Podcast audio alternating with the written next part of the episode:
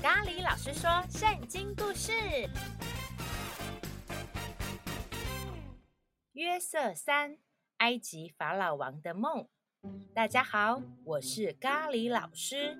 上集故事，约瑟在监狱中帮九正和善长解梦。被释放后的九正和善长，他们出狱后的情况。果然和约瑟所解的梦一模一样，只不过恢复官职的九正竟然把约瑟给忘了。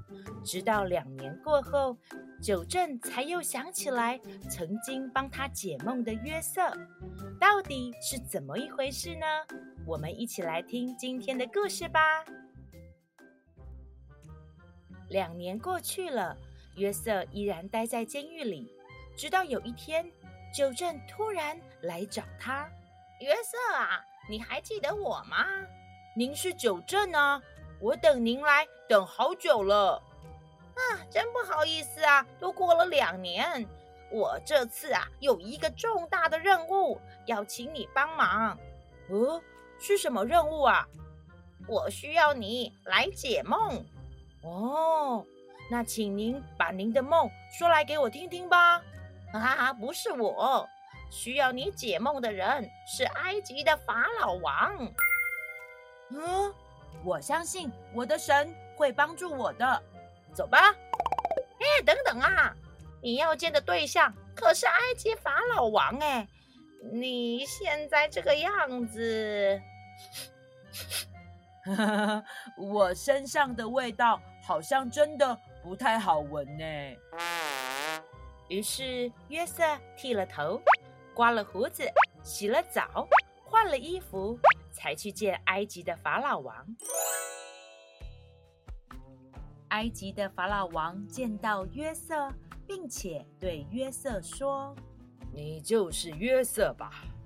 我做了一个梦，却没有解梦的人。我听人说，你听了梦就能解释啊。”尊敬的法老王，解梦的不是我，是我的神。嗯，我的梦是这样的：在我的梦里，我梦见自己站在尼罗河岸边，又梦见尼罗河里有七头母牛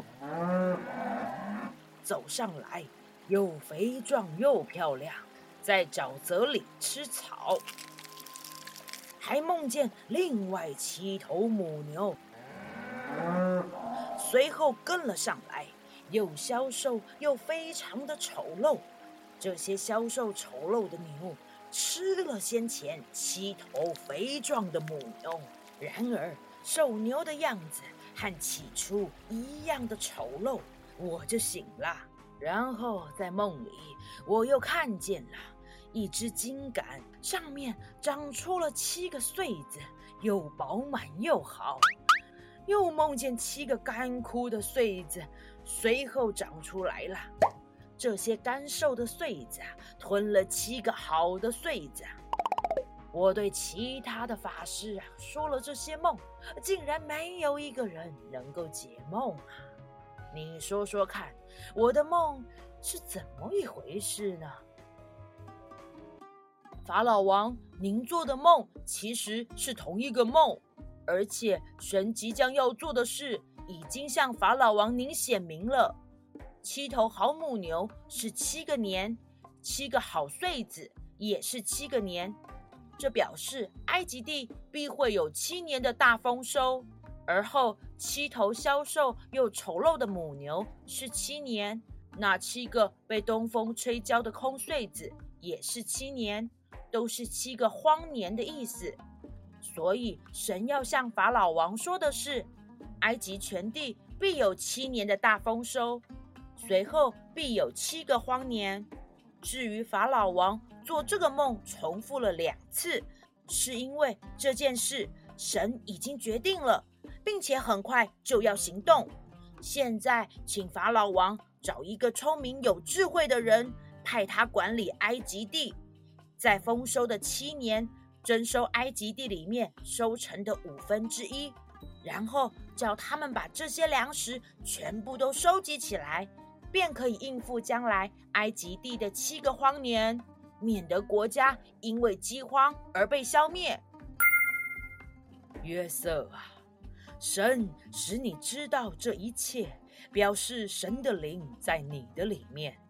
没有人像你这样有聪明的智慧啦，所以从今以后，我任命你治理埃及全地。我所有的人民都要听从你的话。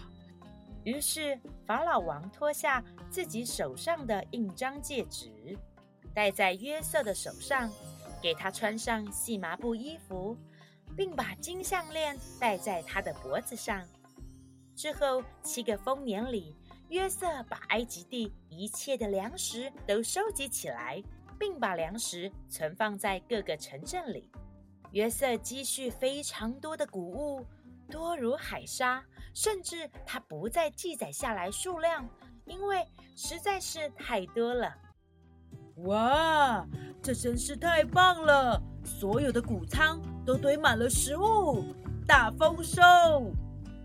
田间里的稻穗都结实累累，农夫收成开开心心地说：“我不累。”所有的食物都非常的珍贵，要好好的保存，绝对不要浪费。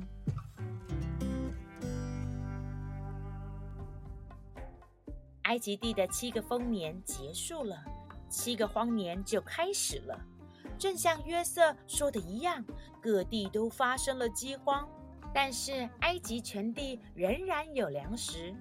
当埃及全地都挨饿，人民就向法老呼救：“我肚子好饿，我肚子饿，我想要粮食，我肚子饿，我肚子饿。”法老对所有的埃及人民说：“你们去找约瑟吧，他吩咐你们什么，你们就做什么。”当时饥荒遍满了整片土地，约瑟就开了境内所有的粮仓，而全地的人都到埃及去向约瑟买粮。这全地的人也包含约瑟许久不见的哥哥们。小星星们，今天的故事就说到这里。虽然九正忘记了与约瑟的约定。但两年后出现了转机，因为法老王需要有人解梦，让九正想起来曾经在监狱中帮他解梦的约瑟。虽然九正忘了约瑟，但上帝从来不曾忘记约瑟，所以让约瑟帮法老王解梦，并且成为了一人之下、万人之上的埃及宰相。下一集。约瑟许久未见的哥哥们也来到埃及地买粮食。面对曾经想要杀害他的哥哥们，约瑟会如何待他们呢？请继续收听下一集。我亲爱的哥哥们，小星星们，这集故事想要问问大家：从九正离开监狱后，到他再次回来找约瑟，已经又经过了两年的时间。你觉得这两年约瑟在监狱里都在做哪些事呢？他的心情又是如何呢？可以和你的家人朋友们讨论哦。我是咖喱老师，我们下次见，拜拜。